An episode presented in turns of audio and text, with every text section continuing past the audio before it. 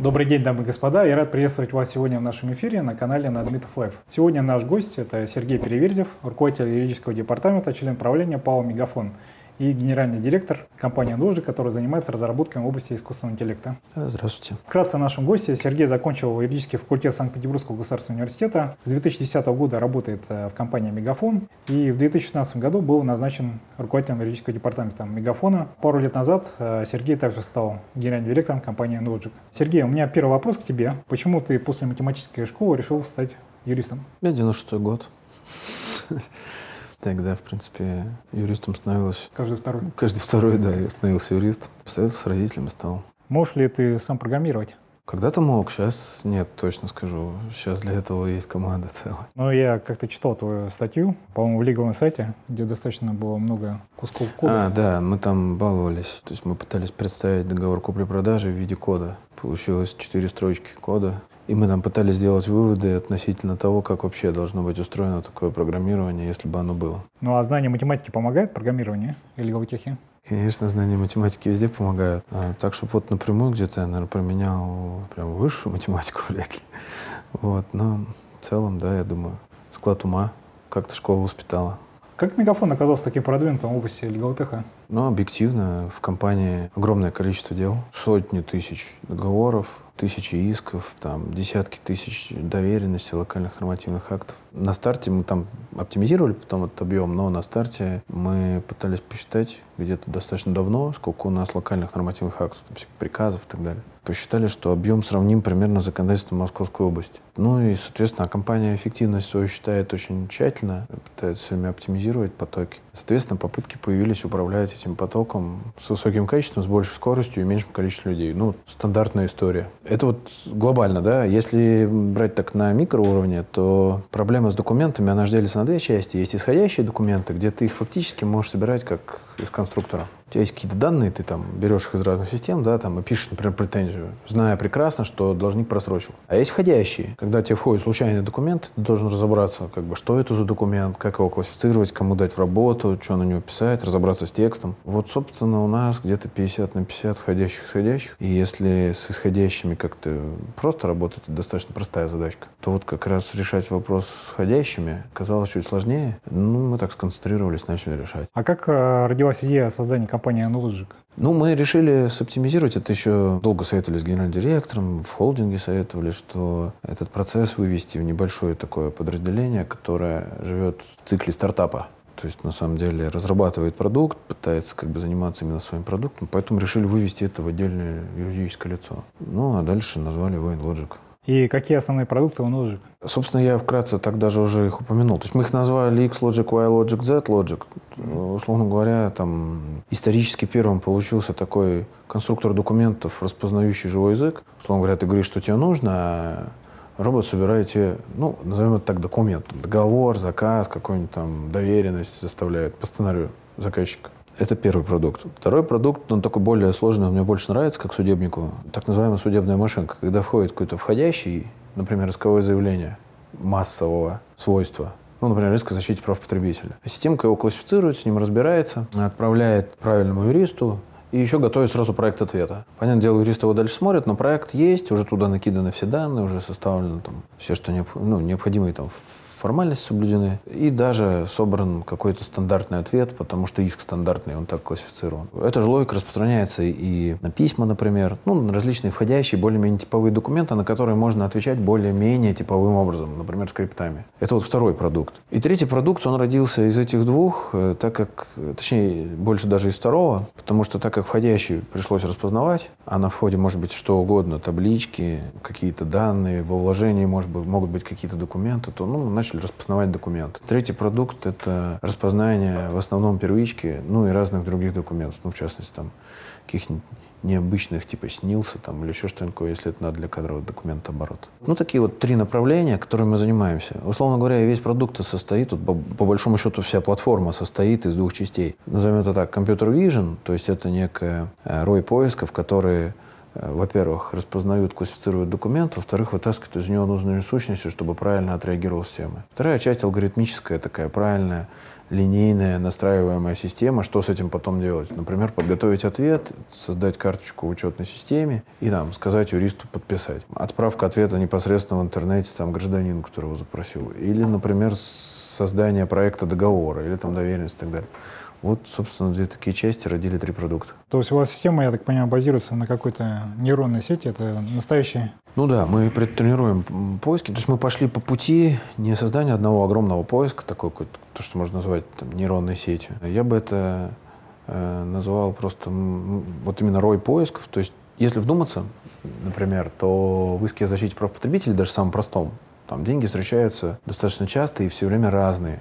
Там от 8 до 12 типов разных денег. Цена товара, цена иска, размер морального вреда, судебные расходы сами по себе в целом и их виды разные. Там накладные расходы, расходы на представителей и так далее. Вроде бы деньги легко найти, но они все время разные, во-первых. Во-вторых, каждый из этих денег, естественно, может по-разному называть. Ну, то есть цену товара он может вообще не обозначать, а надо по контексту догадываться, что это она. А моральный вред, он иногда там называют, так как люди пишут, как пишут, там, ущербом, например, или еще чем-нибудь. Судебные расходы вообще, кто в лес, кто по дрова называют. Ну и, соответственно, вот у нас из-за чего Рой начал складываться, когда мы делали нашу судебную машинку, то есть мы по контексту тренировали отдельные поиски, каждый из которых узнает свои деньги в тексте.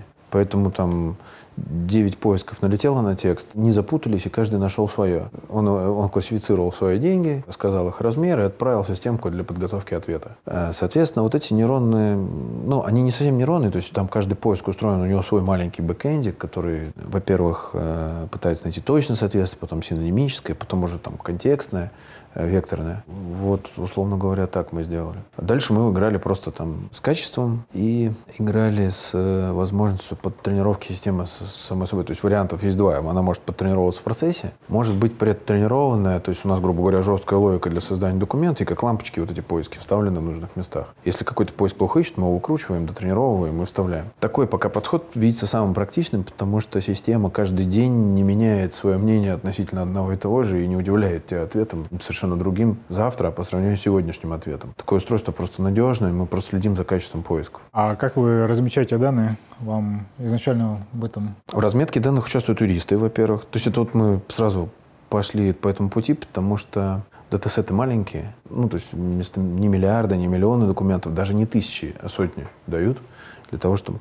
Поэтому качество разметки очень важно. Соответственно, у нас на разметке находятся юристы, или если уже там повторное уточнение, тестирование или там разметка более простых вещей, то студенты юридических вузов мы берем. И алгоритмы пишут юристы. То есть у нас отличие состоит в том, что мы не используем IT, э, ребят, для написания алгоритмов, а именно прям юрист пишет прям дерево, как должно развиваться, как должен развиваться сценарий, и юристы же сидят, э, разметку делают на той части, где система должна распознавать какие-то данные. А легко было научить юристов э, писать алгоритмы? Трудно. Причем самое трудное, на самом деле, даже не в том, что юрист плохо понимает э, разработчика, или наоборот. А самое трудное побороть психологию, потому что психология юриста заложена достаточно мощная. Такое я боюсь стать не юристом ощущение. Я гуманитарий.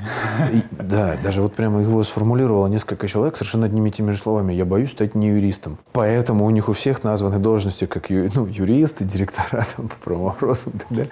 Но... По факту? А, по факту, да, они помогают алгоритмировать, то есть, э, как бы, э, психологию юриста, там, вот, я нашел такой путь, вот, как должна поменяться. То вместо пешехода он становится водителем. То есть, на самом деле, он не делает отличную от юридической работы какую-то работу. То есть, он, вместо того, чтобы просто 20 раз отвечать на одно и то же в течение дня, он управляет машинкой, которая на это отвечает, и ее подравнивает, если она начинает где-то ошибаться. Подравнивает в двух частях. Или уточняет поиск, если она что-то плохо распознает. Ну, например, я, системка плохо распознает, распознает истцов подтренируйте поиск. Вот как бы, пожалуйста, кейсы, где она не узнала истца. Потренировали, вставили, узнает. Или алгоритмы где система второй раз про ответственность говорится, а она не просит снизить неустойку по 333 статье. Что за дела? Вот. Смотрит, подправляет алгоритм. Все, и дальше она у него на однотипные вопросы начинает отвечать примерно одинаково. При этом 30 тысячах исков в год, 40 тысячах исков в год, вот как у некоторых страховых. Эта позиция юристу больше нравится. Она более творческая, даже в рутинной части. Она не дает роста количества юристов, которые занимаются этим вопросом при росте задач. Как минимум линейном росте. То есть, на самом самом деле, если задачи растут, юристы, может быть, тоже подрастают, чтобы всем этим управлять. Но не линейно, прямо пропорционально росту задач. Ну, то есть вот такое примерно достижение получается. И так объяснял я юристам, то есть с точки зрения конкретного юриста. Да, работа получается интересная, потому что он сам настраивает с этим работает. С точки зрения руководителя юриста, получается, он может не плодить штат, как бы решать задачу более-менее, ну, с правильным качеством, с правильной скоростью, теми же средствами, а задача количество растет, он достигает результат. Да, а еще говорят, что искусственный интеллект э, лишит юристов работы, в то время, когда он, судя по всему, загружает дополнительные работы юристов. Я не понимаю, как он может лишить юристов работы. То есть, на самом деле, вот мне этот вопрос тоже задавали э, еще в более такой странной форме. Роботы поработят, поработят юристов или людей, там по-разному задается вопрос. Ну, если юрист целый день выполнял работу, которую может выполнить швейная машинка, ну, наверное, как бы да. Если юрист выполняет работу, где надо подумать, нечего заменять. Ну, то есть мне даже не нравится, если честно, в этом смысле термин искусственный интеллект. Вот я сейчас, сейчас как бы пошло такое новое терминологическое движение, как я понимаю, вот как я вижу уже. Начинают называть его машинным интеллектом, чтобы Машинное более, обучение? машинным даже интеллектом, чтобы mm-hmm. более точно как бы определить, что, вот, на мой взгляд, зная устройство, ну, не считаю я, что это интеллект. Это скорее копирование, некая усреднялка, которая усредняет прошлый опыт. Работает по принципу, взятому с мозжечка а не с мозга, на мой взгляд. Вот. Я, правда, не хочу тут в глубокую такую теорию, тут, тут скорее вот Константин Воронцов может хорошо на эту тему высказаться, но он со мной согласен, мы с ним на эту тему общались. Вот. И интеллект, на мой взгляд, понятие гораздо более глубокое, чем вот простое распознание почти похожих, но не совсем похожих вещей. Уникальность в юридической части, на мой взгляд, вот час состоит в том, что вот уже лица распознаются, уже руки распознаются для биологов по картинкам. Переводчики уже распознают язык и пытаются перевод там уточнять, да. А у юристов почему-то вот компьютер vision не применялся. Потому что юристов нужно, нужно распознавать специфические сущности. Не лицо, не нос, не глаза. Надо распознавать юридически значимые какие-то вещи. Например, сроки. У нас, кстати, так вот сложилось. Наш рой поисков, когда он так подразвился уже к тысяче поисков, стала очевидна структура. То есть группа поисков ищет лиц, группа поисков, причем как отдельно юридических, отдельно физических. Группа поисков ищет различные предметы, там вещи, деньги и так далее. Это вот не напоминает ничего. То есть тут прямо оглавление первой части ГК.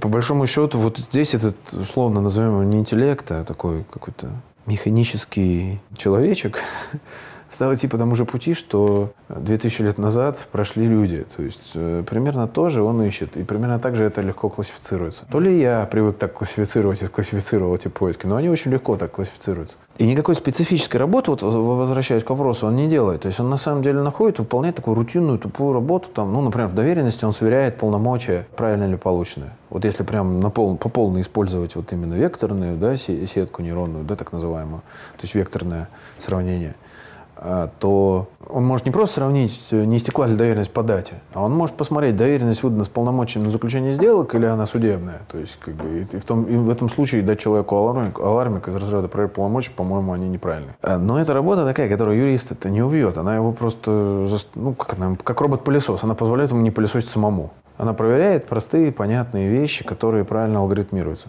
И она не усложнилась пока настолько, чтобы можно было сказать, что у юристов не будет работы. У юристов просто работа переходит в область более такую творческую, где действительно надо посидеть, подумать и посмотреть, как ответить на нормальный иск. Не тратить время на подготовку отзыва на иск стандартный, который каждый день встречается, и там, который ты знаешь, как отвечать, просто лень писать или долго писать. Вот он написан, ты его прочитал, окей, или подправил, отправил, все. Но появляется новая еще даже деятельность, то есть, получается, исключается более-менее рутина, то есть она уменьшается, даже не исключается, уменьшается. Появляется новая деятельность управления вот такими средствами. Так же, как в свое время консультант плюс появился, он же не убил юристов. До этого, в принципе, у них было дело, надо было найти, где написано вот это. Отдельно в российской газете или в собрании законодательства. Когда вот мы учились, я так понимаю, я вот вспоминаю, мы же так mm-hmm. вначале работали. Mm-hmm. Вот. Появился консультант плюс, он, он избавил от этой рутины но при этом не убил, мне кажется, ни одного юриста. Ну, таким образом, э, искусственный интеллект должен освободить время юристов для более креативной... Для работы. Да, освободить от рутины. И там, не знаю, если там раньше там человек назывался специалистом договорного отдела, он, грубо говоря, станет специалистом в области легалтеха. Да, договорами все равно будет заниматься, просто сложными. Вы же не даете договор на миллиард рублей как бы машинке. У вас всегда там возникнет что обсудить, и обе стороны найдут, как обмануть друг друга. Да так, чтобы это написал юрист. Соответственно, там найдется работа. А вот если нужно писать заказ, э, каждый месяц заказ на, на, на поставку ручек, гвоздей, в принципе, ну, это и, и не было, по большому счету, юридической работы. Просто там традиционно выполнялась, например, юристами. Вот я так примерно это смотрю. Более того, вот эти машинки по идее, сейчас они там по качеству сравнимы, по идее, они должны быть покачественнее, надо просто ими заниматься, потому что юрист устает. К вечеру человек, посмотревший 12 договоров, смотрит их менее эффективно, чем с утра, на мой взгляд. Может, правда, есть человек, который гудит и делает, там, и до вечера совершенно ровно размышляет о стандартных вещах. Но в целом устает. Машинка не устает. Она вот находит по алгоритму, как правильно надо, и подставляет правильные вещи, или там подсказывает правильные вещи. Вот, соответственно, примерно такой плюс от этой машинки первый. Второй плюс — скорость. Она это делает за несколько секунд, в то время как юрист надо вначале документ прочитать, потом подумать, потом отметить и ничего не пропустить. Третий плюс — она может количество документов переваривать в разы больше, чем юрист. Соответственно, юрист просто смотрит, как она работает и подправляет. Ну, это, видимо, схоже с распознаванием изображения, где да, да. качество распознавания машины, распознавания гораздо лучше, чем человеческом. Человек... С какого-то момента стало. До какого-то момента оно было хуже, с какого-то момента стало. Какое условие для того, чтобы машинка распознавала лучше человека? Надо, чтобы больше людей этим занималось. Ну, вот мы занялись, как бы, надеюсь, сейчас все больше людей будет заниматься этими алгоритмами. И в конце концов, я думаю, это войдет просто в обиход юриста использование таких вещей. Что касается исков потребителей, не осложняет ли дело, что это такие иски рассматривают суды общей юрисдикции, которые иногда руководствуются скорее такими общими понятиями? Нет, мы, мы же тут не подсылаем к судье какого-то робота. Туда идет человек и нормально судится. Просто составление стандартного отзыва помогает ему сделать машину. Если у него дело чем-то осложнено, у юриста всегда перед отправкой отзыва есть возможность прочитать. Мы это так сделали. Ну, я тоже, в принципе, ну, сколько, 20 лет в этой профессии, и тоже не вполне доверчивый человек. То есть, как бы я пока так настроил, что юрист посматривает, что нужно делать. Когда иск стандартный, машина, во-первых, должна склассифицировать, то есть у нас как устроен этот продукт. Она вначале его классифицирует именно как иск, потом она классифицирует как иск именно к нам, потом она его классифицирует как иск стандартный о защите прав потребителей по нескольким точкам. И затем определяет уже э, различные триггерные вещи и вещи, которые нужно расставить по тексту, и складывает как с кубиков лего как бы стандартный отзыв. Если она что-то пропустила, где-то ошиблась, качество скана может плохое, потому что все-таки общая юрисдикция там не электронно. Юрист посматривает и делает. Но мы за счет этого сумели повысить в 10 раз, практически в 9, в 9 раз а, посещаемость судов в соответствующих регионах. То есть, на самом деле, юрист стал ходить в суд, а не писать отзыв. Потому что там накладки случались э, зачастую. То есть повысилась продуктивность? Да, ну юрист стал заниматься непосредственно тем, для чего он как бы был взят на работу. А когда ваша система сможет анализировать сложные договоры? Ну, знаете, это вопрос, вот, когда по улицам сможет ездить без водителя. Вот примерно такой. Я не знаю, если честно. Я даже загадывать не хочу. Мы делаем сейчас конкретно такие практические вещи, которые разгружают туриста, помогают ему, которые, более того, окупаются. То есть э, сразу видно в кейсе, как бы, какие деньги она экономит компания или приносит. Такой космический корабль, как бы размышлять над ним, когда можно будет вообще использовать везде эту технологию, скажем так, или подобную ей, что-то меня пока не тревожил, потому что я сторонник достаточно практических вещей, таких понятных, приземленных, которые для дела нужны. Не очень мне сложно управлять машиной, но мне бы не помешали подсказки по знакам, если бы она сама скидывала скорость, видя ограничения в знаке. И уже такое вот есть. Вот это рабочая вещь. А совсем ехать без водителя, пока я как-то не очень уверен, что это вот, кроме общественного транспорта, где-то прям вот сильно прям так же вот здесь. Я не могу сказать, когда и вообще зачем это надо. Но я точно знаю, что вот простые вещи, которые мы делаем, они нужны, ну, это показывает клиент, и они окупаются. Вот пока так. Сори, кстати, что прямо не ответил на вопрос, но я действительно убежден в том, что ответа пока нет. Но, видимо, там а, требует тоже определенных инвестиций в разметку таких сложных договоров. Да не, мне кажется, нужно просто, чтобы на простом люди научились. Вот люди научились правильно распознавать лица. Когда машина будет еще какие-то выводы по этому поводу делать? Возможно, никогда. Возможно, это даже вредно, потому что машина жестока. А может быть, где-то какие-то выводы допустимы. Для этого надо нормально развить вначале разметку лиц, а потом уже накладывать на это сверху возможные выводы. Я так понимаю, что NLogic за последнее время больше ориентируется на развитие бэк-офиса. Да, то есть мы вначале начали с юристов, а потом поняли, что процессы-то сквозные. Достаточно быстро причем поняли. Вообще-то мы должны были понять раньше, но поняли там с некоторым опозданием, что если юрист делает договор, то бухгалтер работает со счетом и актом, финконтроль проверяет все это вместе, и в оплату идет проверка всех документов контрагенту попадает претензии из того же договора со ссылкой на те же счеты акт, а в суд попадает все это опять же вместе. Более того, у HR, например, или там кадрового работника, примерно тот же процесс. То есть у него на самом деле договор трудовой, приказ как бы на работника и документ какие-то. Мы поняли, что в принципе, включая, кстати, безопасность, который смотрит примерно те же документы, работа с документами бэк-офиса строится с одними и теми же. И более того, мы стали замечать, что наш рой поисков годится везде. Просто алгоритмы разные. Бухгалтер делает одни выводы, юрист делает другие выводы, работник службы безопасности делает третьи выводы, HR делает четвертые выводы. Ну, надо просто настраивать как бы им разные сценарии. Из этого мы сделали админку, где каждый под себя там может поднастраивать. Вот примерно так. И перестали ставить ограничения, что только юристам и все. А стали как бы ориентироваться на любые службы бэк-офиса, где нужна работа с документами, с массовыми, типовыми. Но есть, кстати, мнение, что рынок B2B, он очень узкий. И чем шире его применение, тем это лучше для бизнеса, для его прибыльности. Ну да. Ну, у меня прям вот в этом убеждение, что применение таких вещей, оно ускоряет работу. В какой-то момент там и на них что-то тоже надо будет придумывать сверху. Ну, как вот учетные системы. Очень ускорили работу по сравнению с бумажными. Теперь сидит очень много людей, которые должны заполнять карточки в учетных системах. Мы фактически говорим, давай вот так, вставляй документ, мы все распознаем, мы сами заполним учетную систему. В какой-то момент надоест вставлять документ. На это появится еще какая-то технология. Ну, или обмен, соответственно, нормальный, не бумажный, а обмен, гарантированный обмен, защищенный там э, с применением электронной подписи. Естественно, технологии одна на другую наслаиваются и порождают какое-то движение вперед. Ну, я к этому так отношусь. На данном этапе вот мы говорим следующее. Что зачем заполнять карточки учетной системы или готовить какие-то проекты ответов, или диспетчерировать письмо к какому-то работнику, если это уже все нормально делается машинкой с высокой точностью. Прям вот эти задачки с высокой точностью делаются. Прям надо применять и все. И это по бизнесу как бы защищается в виде достаточно понятного кейса. А внесение учетных данных это про какое-то заполнение данных в CRM-системе? Да, ну если я распознаю, я, если я вытаскиваю из договора сторо, стороны, предмет, mm-hmm. цену, могу ее разложить на стоимость единиц товара, Могу вытащить неустойку, могу вытащить сроки, э, могу вытащить реквизиты сторон. То есть можно сразу заполнить там карточку клиента? Так мы так вот и делаем, да. То есть мы делаем сразу несколько вещей. Как бы заполняем карточку в CRM-системке и готовим проект того, что нужно клиенту, если нужно вообще. Потому что иногда цель ограничивается заполнением учетной системы. А CRM-система у вас своя или она сторонняя? Ну, обычно просто в крупных B2B заказчиков у них вообще у каждого своя. Ну, SAP, 1С, там известные названия. Мы с ними интегрируемся. Вот. Если нужно, мы делаем системы карточек. А клиенты не беспокоятся по поводу, скажем так, потенциальной утечки данных, чтобы они куда-то ушли в сторону? Мы все в контур.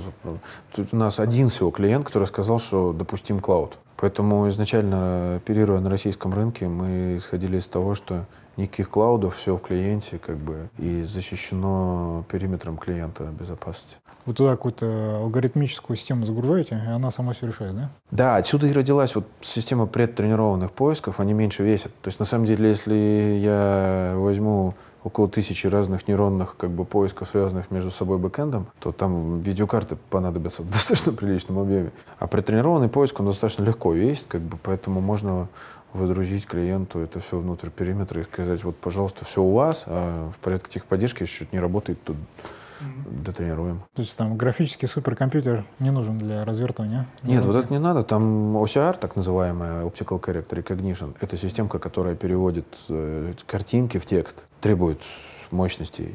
Вот. Если без нее система не тяжелая, если с ней потяжелее, как бы, конечно, потому что там надо распознавать картинки. А ты изучал западные системы в области? Да, естественно, мы следим там за всеми новинками. Ну и как вот. по сравнению с конкурентами ваша система? А надо сказать, для бэк-офиса там тоже я не нашел. Вот, ну, вот мы упоминали в беседе до этого Кайру, да. Вот она, на мой взгляд, такая самая взвешенная. Все остальное тоже в попытках. А вот у бэк-офиса юристов мы даже показывали там за рубежом нашу систему. Многие удивлялись, что вообще такое есть, потому что даже вот в таких странах, как Соединенные Штаты Америки, похожего что-то не было. Но вот Кайра есть, она не то что похожа, она как раз вот мне нравится, у них взвешенный подход, они именно подсказчиком выступают. То есть они же фактически замечают эти знаки, но не тормозят машину, а говорят водителю, обрати внимание, там 60 километров в час надо ехать. А мы чуть дальше шагнули, то есть мы прям ему предсобираем, прям замедляем машину, условно говоря, до 60. Вот, и говорим, ну, если хочешь, можешь разогнаться, там, не запрещаем. Вот, то есть чуть-чуть у нас разные подходы, но вот, е, вот как бы мне понравилась вот их реализация. Все остальное такое тоже в зачастном состоянии, потому что, я так понимаю, юристы, бухгалтеры, служба безопасности, то, кого, те, кого я перечислял, профессии достаточно консервативные. Более того, с детства воспитанные в недоверии к чему-либо или к кому-либо. И мне кажется, вот поэтому здесь идет так внедрение подольше вот этих технологий, и из-за этого вот, вроде бы мы даже чуть ли не оказались на переднем фронте. А как у вас с выходом на зарубежные рынки? Решили сделать хорошо для, на русском вначале. Технология понятна, как устроен продукт нам понятно. Английский даже лучше приспособлен для этих вещей, чем русский. И сделав на русском, на английском проще, если это английский. По странам СНГ у нас там есть задачки, там тоже языковая тема, потому что мы должны узнавать, например, там на различных языках, ну, сейчас не буду говорить каких там стран, да, еще. но там решается этот вопрос, там надо просто подтренировать коллекцию поисков правильно, то есть нам уже понятно, что делать, там вопрос времени. Просто если английский, то удобнее, потому что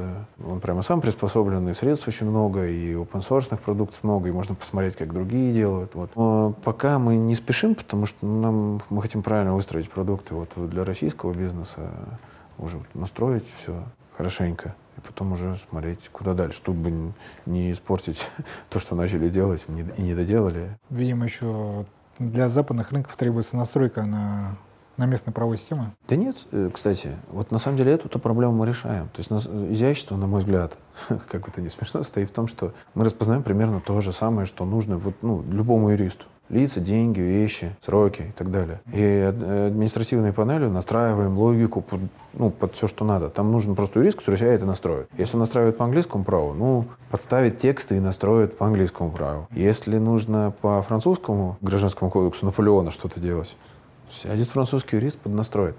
Э, там главное вот э, такое временной период займет перетренировка поисков на соответствующий язык, правильно, с хорошей точностью. Вот это вот, ну, то есть, ну, условно говоря, то поиски натренированы на русский, должны натренироваться правильно на французский язык. Для этого нужны разметчики французские. Там. Ну, понятно, это в странах с континентальной системой права, а вот с англосаксонской системой, которая построена на прецедентном праве, есть какие-то сложности? Если есть сложный какой-то прецедент, то есть там, я как не юрист э, по англосаксонской системе права, то есть мне сложно уловить боль, да, э, я вижу более общую, что есть массовые документы везде. А когда я показывал американским юристам, вот мы это дело показывали, они эту системку назвали «смерть паралигалу». То есть они сразу увидели, где там им что надо, то есть и даже, в принципе, заинтересовались. Ну, вот это было до ковида, потом ковид прервал чуть общения. Но в целом правильно американский или английский юрист найдет, я думаю, применение. Он понимает, где у него основная масса типовых Э, простых документов. И название такое хорошее получилось «Смерть паралигалу», потому что, как бы, да, понятно, что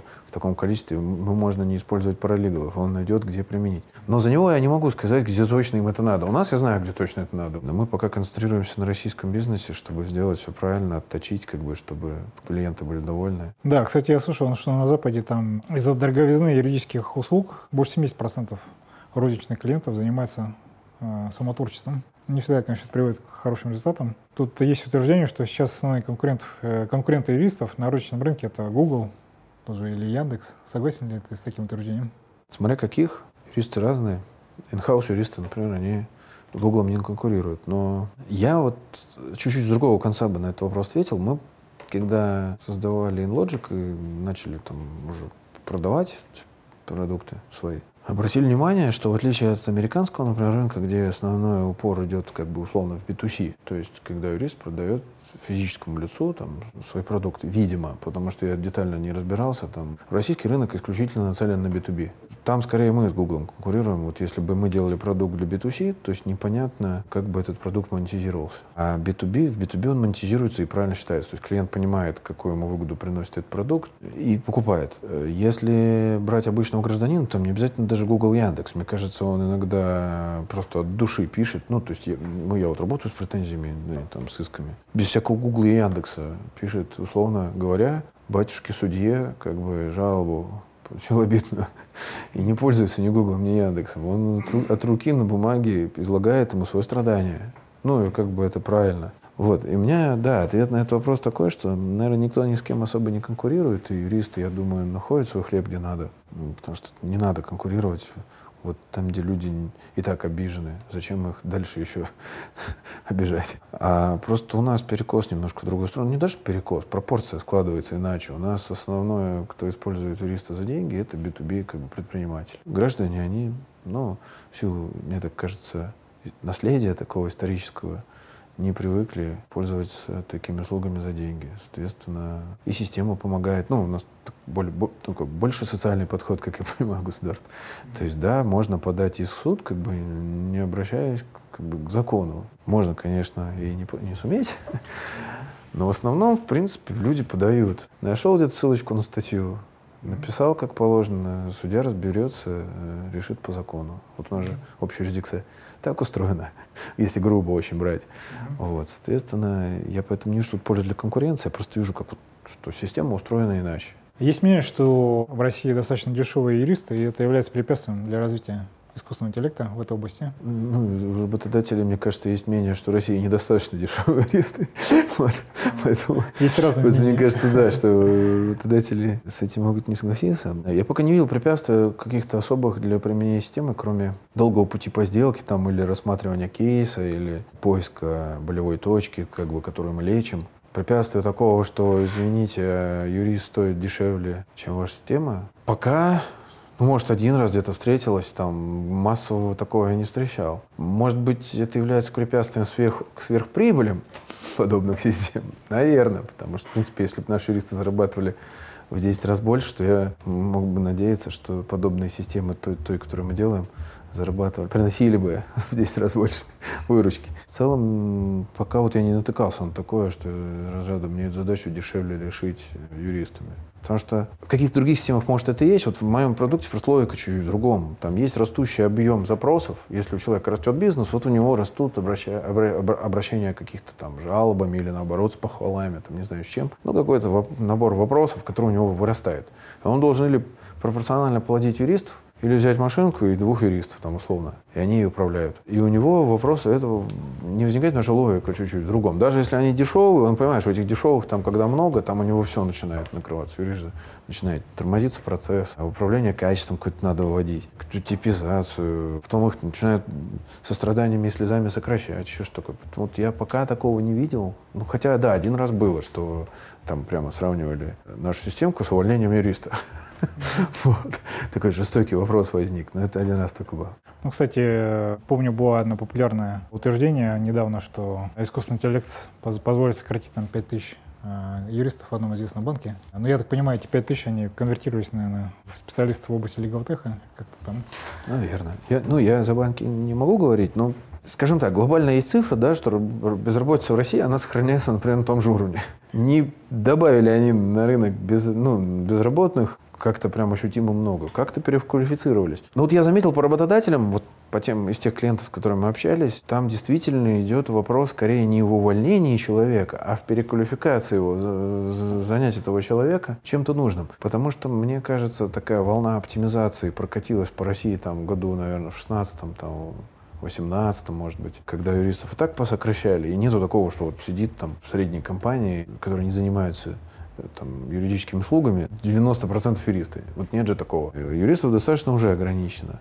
Вот. Но они в основном перегружены и не успевают заняться чем-то дельным. Соответственно, рассматривают покупку такой системки в основном, чтобы они спокойно занимались делом, а этот вопрос работы с массовыми документами находился там под надежным контролем с понятными KPI. Не хуже, чем человек, условно говоря, такие KPI. Ну а как для руководства не явилось ли введение такой продвинутой системы с применением искусственного интеллекта основанием для сокращения численности юридического департамента на вас и так? Нет такого драматического, когда люди, ну, условно, там работало 150 человек юристов и 70 уволили. Как у вас с продажами за последние два года? Идут.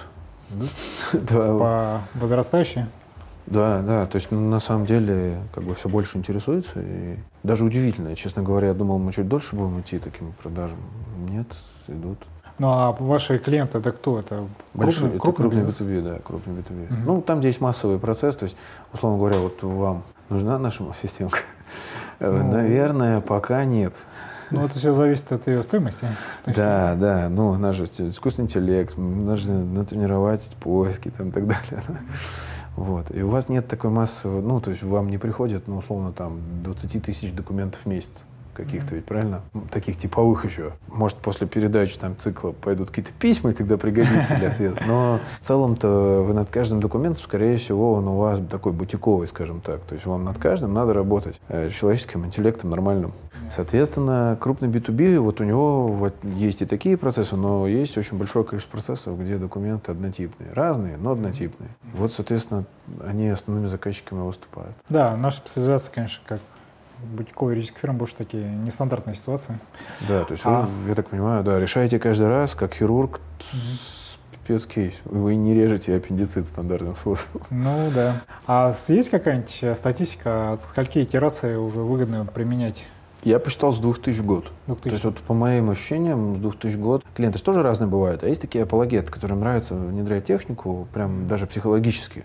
Им нравится, когда вот системка красиво работает, вставил, получилось. Все, они говорят, иди сюда. В беседе с такими людьми, чтобы не породить потом какое-то недовольство, я сразу уже вот сейчас по опыту говорю, что давайте посчитаем, сколько у вас итераций, чтобы у вас действительно кейс сложился. Потому что если у вас итераций 20 в месяц, вот там действительно, ну, зачем вам покупать э, систему, которая будет распознавать, что куда-то раскладывать? Если у вас рост трехкратный в месяц же, тогда может стоит. Если у вас роста нет, то примерно 20 документов в месяц, делать как делали. Вот если где-то 2000 в год, вот с этого порога уже стоит размышлять о таких системах. Именно однотипных документов. Когда у тебя 2000 доверенностей или 2000 договоров там, с потребителем, то имеет смысл уже. Как бы. Ну или каких-то заказов. Ну, например, типа классическая там ситуация, есть рамочный договор, а к нему целый год сыпется заказы. 50 тысяч однотипных заказов в год, например. Вот, пожалуйста. Или вот однотипные претензии каких-нибудь потребителей. Или, например, вот доверенности судебные. Вот вы бы, ну, вот у вас 50 юристов, например, и э, очень-очень э, много клиентов. И нужно все время выдавать доверенности. И вы выдаете их, например, по тысяче в месяц. Вот тогда пригодится. Если вы выдаете в год доверенности 10, ну, как бы я даже не хочу вам предлагать этот продукт, чтобы потом вы не сказали, да, конечно, однако ж, хорошо работает, но зачем мне? Насколько важную роль для вас играет вычислительная мощность? Умеренную.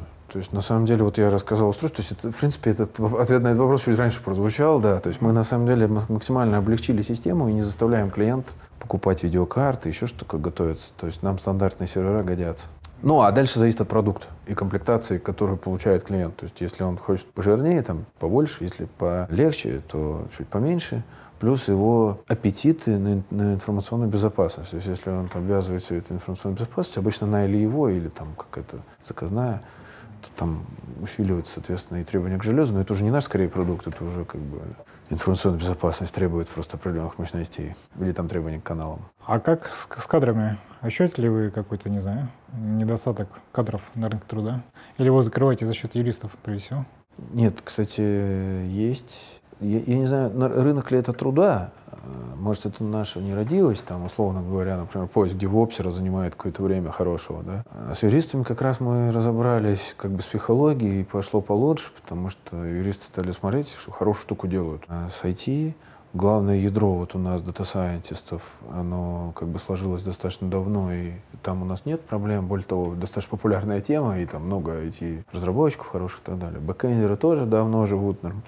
А вот есть обвязочка такая вот из разряда DevOps или интегратора найти, если у клиента нет своего интегратора. Ну, мы в данном случае партнеримся. К этому как отношусь, мы должны делать то, чему учились. Учились в основном юриспруденции, вот я, в частности, если не брать математику. Соответственно, главный архитектор учился программированию. Вот у нас есть такое объединение. Мы делаем конкретный продукт и не хотим расфокусироваться там на интеграции и так далее. То есть мы легко партнеримся сразу просто. У нас есть в холдинге очень много партнерских команд, которые как бы нам сразу помогают. У клиента обычно всегда есть интегратор, который ведет его внутренние системки. Или есть вот сторонние партнеры, которым прям нравится продукт, они хотят его продавать, мы тоже запросто как бы определенные условия есть, которые мы выставляем, там они в холдинге согласованы, заключаем соглашение о партнерстве, все. Поэтому если так вот грубо отвечать на этот вопрос, то проблем-то у нас э, с кадрами нет, они хорошие. Есть отдельные сложности, я так это считаю или с кризисом роста, или иногда там с набиванием шишек.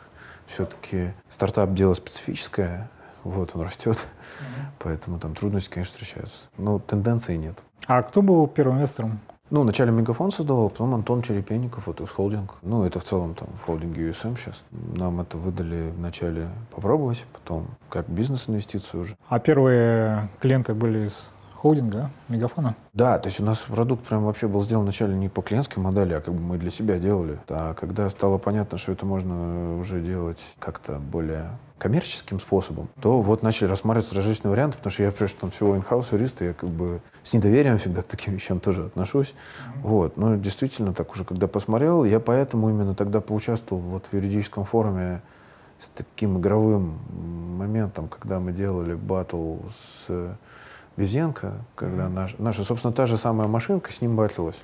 И Роману очень понравилось, ну и как бы в целом людям. Я на самом деле я обкатывал, действительно ли как бы достаточно точности есть, действительно ли система не падает, действительно надежно отвечает на вопрос, действительно ли надежно видит вопрос, и тексты хорошо ли, вот все, все поиски мы обкатывали тогда. И на самом деле эта игра, это мы решили таким, такой стресс-тест себе сделать, и прямо на публике, на достаточно топовом мероприятии юридическом, проиграть всю эту логику и дать возможность юристам поучаствовать тестировщиками фактически в игровой форме, чтобы всем было удобно. То есть задавали вопросы, пытались ее сломать там фактически эту машинку.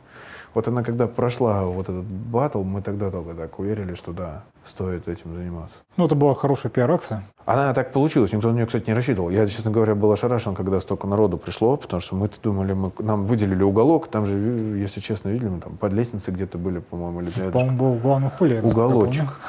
Ну, как-то этот уголочек был в холле. То есть угу. я думал, мы будем, как эти цыгане, стоять и показывать, а люди будут мимо ходить. А как-то в результате туда набралось столько народу, что уже стульев там не хватило. Ну, то есть это никто не рассчитывал как пиар-акцию. Все мы рассчитывали это чисто как тестирование на случайных топовых юристах лучших. Так как э, топовые юристы обычно люди специфические, которые ничему не верят и такую машинку в первую очередь пытаются сломать, то они идеальные тестировщики. Вот идея была в этом. Да, и решили выставить судей тоже. Ну, всех, кто в легалтехе, имеет хорошее имя. И декана юрфака питерского, которому это стало интересно. И сказали, слушай, давайте будете оценивать. Ну, Роман заинтересовался, говорит, ух ты, а я бы вообще с ней побатился. И вот как это родилось. А в результате получилось, да, что заинтересовало очень многих, что мы делаем. Как ты оцениваешь, когда ваша система обыграет живого юриста? Я не вижу такой цели. То есть, на самом деле, я, мы один, почему мы это сделали один раз? Думаю, наверное, надо будет повторить, когда будет что э, тестировать новое. Потому что на самом деле с тех пор технология это примерно та же самая, просто тогда она была сырая, и как бы мы ее нащупывали, а сейчас вот мы ее делаем более точно. Когда будет что-то новенькое, более интересное, надо будет также тестировать, потому что юристы хорошо тестируют. То есть они вопрос пытаются задавать как человеку и так далее.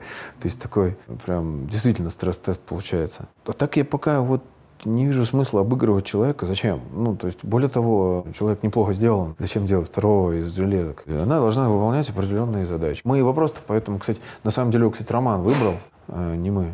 То есть вопрос был выбран Романом, это его родной вопрос, там, по которому он там работки писал. Мы, но вопрос более-менее такой, там есть что где порассуждать, но он все-таки такой типовой, более-менее, там, недвижимость и так далее. Именно для того, чтобы обкатать вот именно прям на таком вопросе, как работает системка с подобными задачами. Зачем второй раз его проводить? Ну, в игровом формате, наверное, просто эта вещь уже такая дорогостоящая будет. То есть, если она должна обыгрывать юрист, туда надо вкладываться прям зачем-то, э, без всякой видимой цели. А все-таки делать непрактичные вещи как-то не входило в планы. Да, ну, проведите конкурс на внимательность. Я думаю, система там всех обыграет. А там так и получилось. Там же вот вывод был такой, что система более точно цитировала закон mm-hmm. и более так сдержанных оценках так шла к этому какому-то там решению. И вопросы также точно задавал. То есть Романа даже подловила, получается, один раз вопросиком. А Роман более творчески крутился там в логике именно размышлений и в убеждении слушателей. Ну вот, собственно, это предсказуемая вещь. То есть, на самом деле, интересно, конечно, вот это была игра, но ничего такого уж, уж сверх она не дала. То есть система была более внимательная, Антон, Роман был более изворотлив, как и, собственно, подобает интеллекту живому. А для нас ответ был главный, сколько раз она не точно отработала связку вопрос-ответ, сколько раз она ошиблась в квалификации вопроса. Э, собственно, я Романа и попросил своих объяснениях и в прениях поговорить побольше, чтобы мы посмотрели, сколько она из того, что он сказал, выловит вопросов. Вот там, кстати, получилось даже много, потому что я там немножко репетировал и, и примерно предполагая, что там будет говорить Роман, пытался разговаривать вначале. она один-два вопроса вытаскивала, а ему целых три, да еще и логически разложила, все-таки получилось, потому что мы это прям настраивали, чтобы если вопросы более тяжелые, они звучали в начале, более легкие в конце. И она прям доуточняла как бы вопросами. Вот это получилось. Ну и по большому счету мы тогда тестировали всю логику любого из подобных продуктов. То есть она распознала текст, сложила какую-то логику ответа, задала необходимые вопросы, ответила на необходимые вопросы, если надо. Все. Ну, как бы после этого было, было уже так очевидно, что, в принципе, это надо делать, оно работает вроде бы. На твой взгляд, э, кто основной центр инноваций в сфере леговотеха в России? Это малый бизнес или крупные компании? Крупные компании. Ну, у крупных компаний есть деньги на это. Да, крупные компании не быстро этим занимаются, но мое ощущение, вот занимаются во все. Нету, мне кажется, крупной компании, которую сейчас не интересует автоматизация юридической службы, если уж модное слово легалтех расшифровывать, да. Любая крупная компания за этим следит, потому что растут расходы на юристов, растут там какие-то задержки по бизнесу, связанные с рассмотрением юристами каких-то вопросов массовость вот растет. Хотя есть и стартапы, которые там конструкторы делают и так далее, но опять же у них основные покупатели крупные компании. Поэтому я вот как бы так достаточно уверенно, даже не задумываясь, наверное, скажу, что источник роста какой-то новой отрасли, если она появится под названием Legal Tech, в крупных компаниях, во всяком случае, в нашей стране. Последний год был достаточно турбулентным. Как вы его прошли? Хорошо. Ну, для IT год был золотой. Соответственно, мы даже, мне кажется, немножко быстрее стали, Logic немножко быстрее стал развиваться, чем как бы планировалось. Ускорила всеобщую цифровизацию? Ну да, к нам стали обращаться, ух ты, классная штука, а мы видели, а покажите еще раз. Раз показываем. Говорят, ну, окей, давайте рассматривать. Плюс э, покупка подобных вещей немножко ускорилась. Не сильно в крупных компаниях, но ускорилась. Как бы стали активнее люди рассматривать такие вещи. Приучились немножко к тому, что этими вещами можно пользоваться. Ты читаешь э, литературу по искусственному интеллекту? Какая у тебя любимая книга на эту тему? Ну, любимая понравилась. Вот этот диалог, там, есть ли искусственный интеллект или нет искусственного интеллекта, да, и как бы основные такие две точки, вот Хавштаттер и Пенроуз, да. Вот у меня ближе к Пенроузу. То есть, ну, на нынешней стадии нет никакого искусственного интеллекта. Есть искусственный мозжечок почти сделанный, и то не до конца. То есть он тренируется даже так же. Вот руку делаю вот так. Привыкай, привыкай, привыкай, о, бить научился. Это же не интеллект. Но в целом, то есть вот мы, ну, вот мы общались там с э, Игорем Машмановым там, и так далее. Мое мнение состоит в том, что искусственный интеллект, вот, ну, профессионально, во всякой случае, сфере, не там, где он может выдать там, в результате поиска выдачу каких-то предположений, а должен точно ответить и решить задачку точно с качеством и KPI. А мне кажется, он лежит в сочетании всегда двух вещей. Жесткого алгоритма, который дает надежность, и гибких различных способов отыскать что-то в мутном тексте о человеческой мысли. Вот показательно было там какое-то соревнование среди как раз дата-сайентистов. Там была задачка, что Маша смотрит на север, она повернулась направо, направо, направо и еще раз направо. Куда теперь смотрит Маша?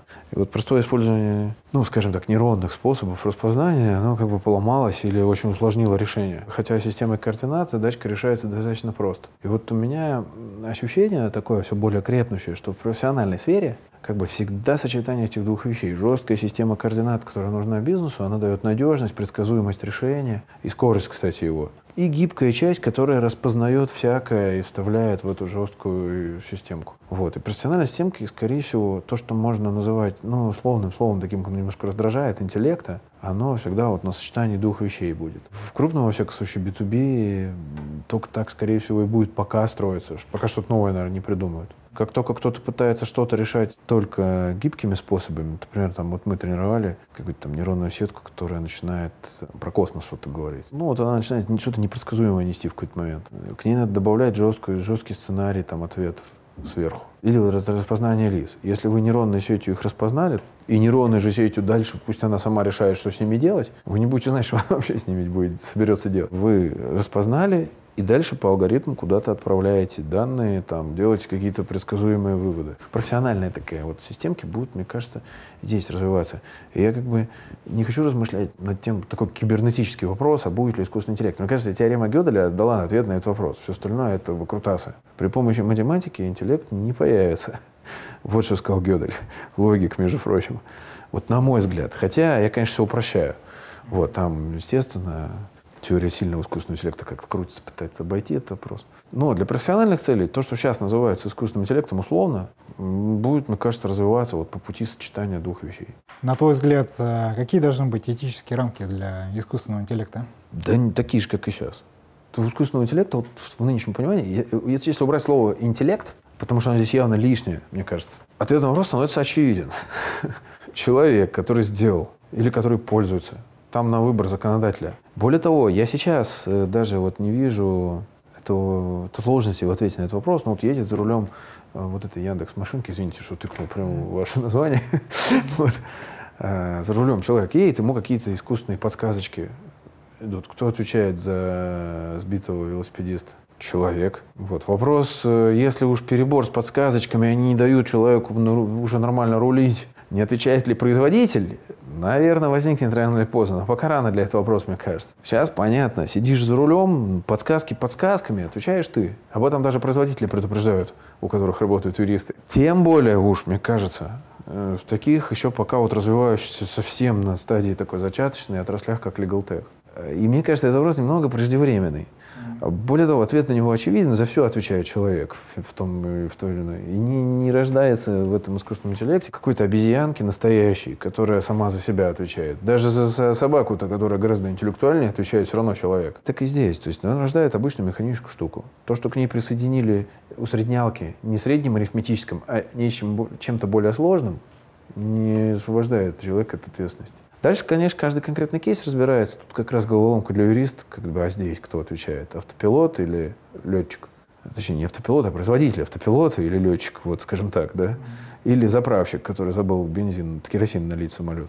Ну, для этого юристов и держат, и не заменяют их на искусственный интеллект, чтобы подобные задачки они с блеском решали. Ну, ученые боятся автономного искусственного интеллекта, который сам может себя реплицировать, но я так понимаю, для технического воплощения этого еще пока... Не, мне кажется, даже это можно сделать. Можно же сделать машину, даже без искусственного интеллекта. Вот сделать машину, которая едет и поворачивает по какой-то логике, по любой. Проезжает 100 метров, поворачивает направо, проезжает 100 метров, поворачивает налево. Это можно было сделать еще в позапрошлом веке. Более того, первая машина, насколько я помню, примерно так и получилось. То есть там же не было гидроусилителя, и на первой машине с этим огромным котлом воды изобретатель врезался в дом. Кто отвечает? Тот, кто сделал. И, вот, если никого за рулем не было. Кто ее отправил в путь? Чем меняется ситуация, если логика ее поворотов усложнилась. Я вот так вижу. То есть я, я, честно говоря, не знаю, то ли я, возможно, слишком негативно отношусь как бы к, к фантазиям и такой достаточно приземленный человек, но пока я вот вижу ответ такой простой. То есть автономный искусственный интеллект ты сделал. Я с точки зрения, если разобраться в технике, нет там ничего от интеллекта. Там все можно заменить словом искусственный. Вот, сделал ты автономную искусственную штуку. Ну, сиди, отвечай, если ты человека вырубил из процесса. Если ты туда посадил человека, ну вот назначил ответственного, если ты недоверчивый человек. Вот и все. Вот и весь ответ. Что-то такое родить, чтобы признать эту штуку человеком, вот о чем фактически ставится вопрос странный. Ну, до этого, не знаю, я вообще не знаю, зачем этого из железок человека делать, как бы, если уж честно. Во-вторых, ну, до этого не то, что близкое. До этого, по-моему, шагать даже не начали. Просто сопоставляют железки друг с другом по достаточно хитрой логике. Где-то применяют усреднение очень такое хитрое. Вот, нейронные сети, которые появились, кстати, достаточно давно, просто расчеты были сложные, пока видеокарты не появились. То есть они всегда были. Можно было средним арифметическим делать, делают вот так. Оно точнее распознает ситуацию. Ну, да, сори, что внес такой какой-то странный негатив на эту тему. Я пока просто не вижу сложности. То есть конкретный вопрос, если вот зададут, вот смотри, вот такой кейс, вот так было, а тут искусственный интеллект. Когда вот мне такие конкретные вопросы задавали, у меня не вызывало даже, я не знаю, там, минут секунды подумать, потому что очень понятно. Там вопрос между людьми всегда. И именно по этой причине я как-то исключил для себя этот вопрос. Угу. Пока, во всяком случае. Ну, здесь я согласен с тобой, что, скажем так, создание искусственного интеллекта, которое сопоставим с человеческим разумом, наверное, не дело ближайшей перспективы, поэтому на ближайшее будущее такой вопрос пока не стоит. То ощущение, да, такое, пока у меня во всяком случае. Хотя оно глупое, возможно, и там, опять же, вот Константин Воронцов, если придет, вот он бы рассказал на эту тему поинтереснее. Но я знаю его мнение, оно совпадает с моим.